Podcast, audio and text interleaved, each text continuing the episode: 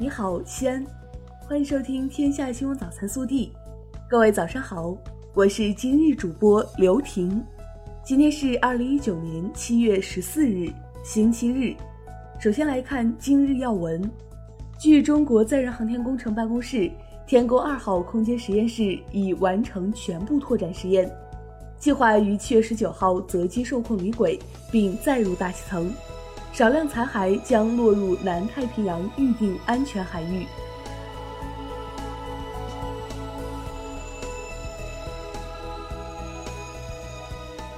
本地新闻：壮丽七十年少年中国信。记者昨日从“我爱祖国”学生书信征集活动组委会办公室获悉，自六月二十八号活动启动以来，截至昨日十八时。活动专用邮箱已收到学校集体推荐和学生自由来稿四百二十八篇。从七月十六号起，组委会将对入围作品进行全媒体展示。十三号，记者从省科协了解到，二零一九年陕西省全国科普日活动将于九月十四号至二十号在全省各地集中开展。今年科普日活动主题为“礼赞共和国，智慧新生活”，届时多项活动为群众送去科普大餐。为深入贯彻中央和省市关于防范化解重大风险的决策部署和指示精神，近日市城管局下发方案，要求即日起至年底，坚持以防为主、防抗救相结合。切实做好城市管理行业灾害预防各项措施，落实好城市管理领域防范化解重大风险的整治任务。市住建局十三号下发关于简化建筑业企业资质申报材料、加强事中事后监管有关事项的通知，进一步简化建筑业企业资质申报材料。该通知自八月一号起施行。七月十三号上午。由西安市秦岭生态环境保护管理局、长安区政府主办的“关爱大秦岭，志愿者在行动”秦岭生态环境保护志愿者营成立仪式在长安区举行。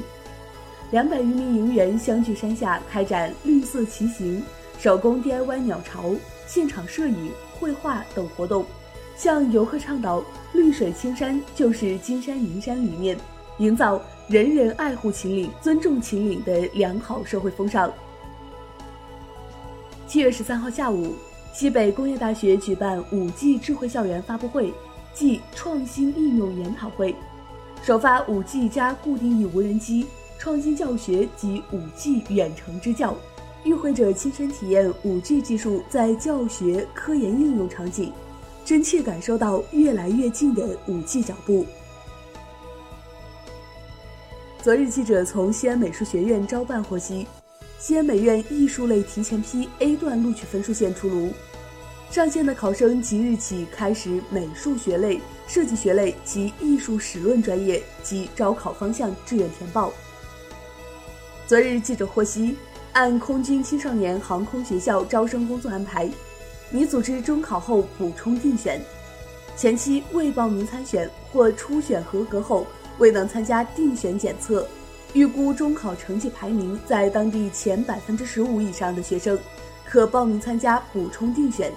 符合条件的考生于七月十五号八点半到陕西省西安中学现场报名并参加初选。昨天晚上，中甲联赛第十七轮拉开战幕，陕西大秦之水队全力拼搏，客场零比零战平领头羊青岛黄海。至此，已经保持四轮不败。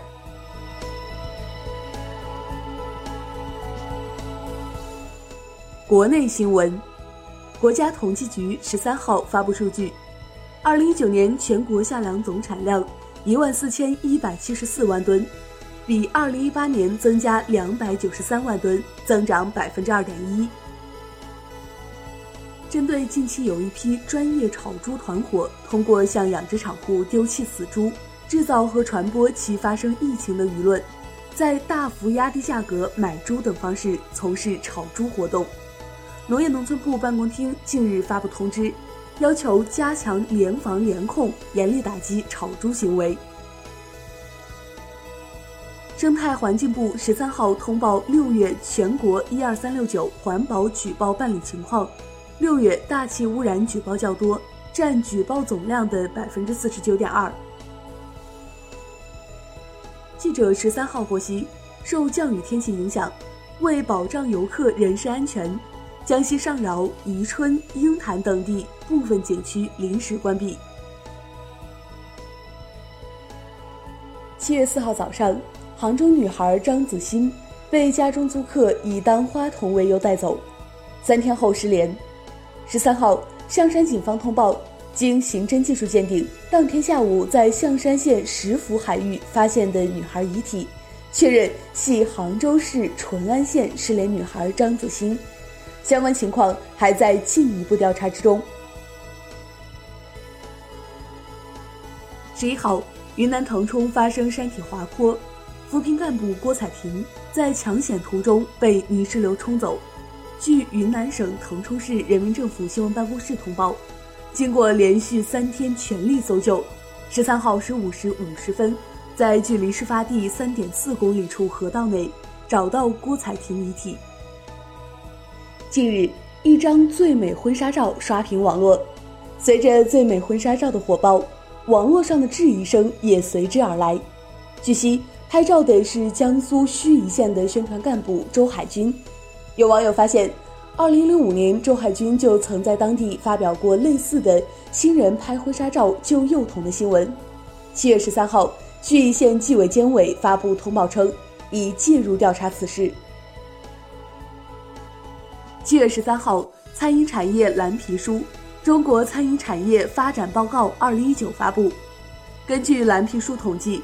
餐饮产业收入四十年间增长近七百八十倍，复合增长率高达百分之十八点一，是世界餐饮产业发展史上的奇迹。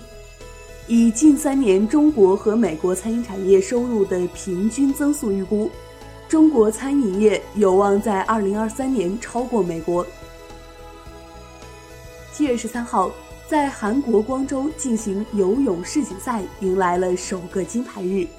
中国跳水梦之队在男女混合十米跳台、女子一米板以及男子双人三米板上夺得了全部三枚金牌。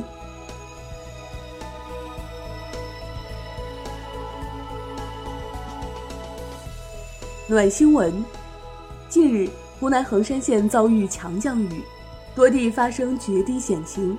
十号，武警某部两百多名官兵赶赴衡山县抗洪抢险。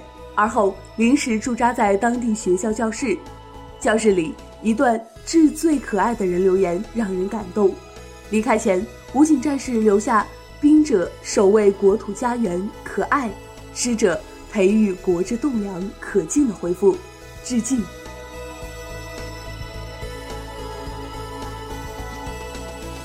热调查：今年三月开始，广州白云心理医院。开设青少年成瘾行为科。据医生介绍，患者中年龄最小九岁，最大二十七岁。有患者一路玩手机，被拿掉手机后才知道在医院。医生称，家属也同样要加入治疗，不解决家庭问题，治好了回家也会变成原样。该科主任介绍，大部分患者的恢复情况都不错，科室也还在进一步研究探索中。你觉得手机成瘾是家庭原因吗？更多精彩内容，请持续锁定我们的官方微信。我们明天不见不散。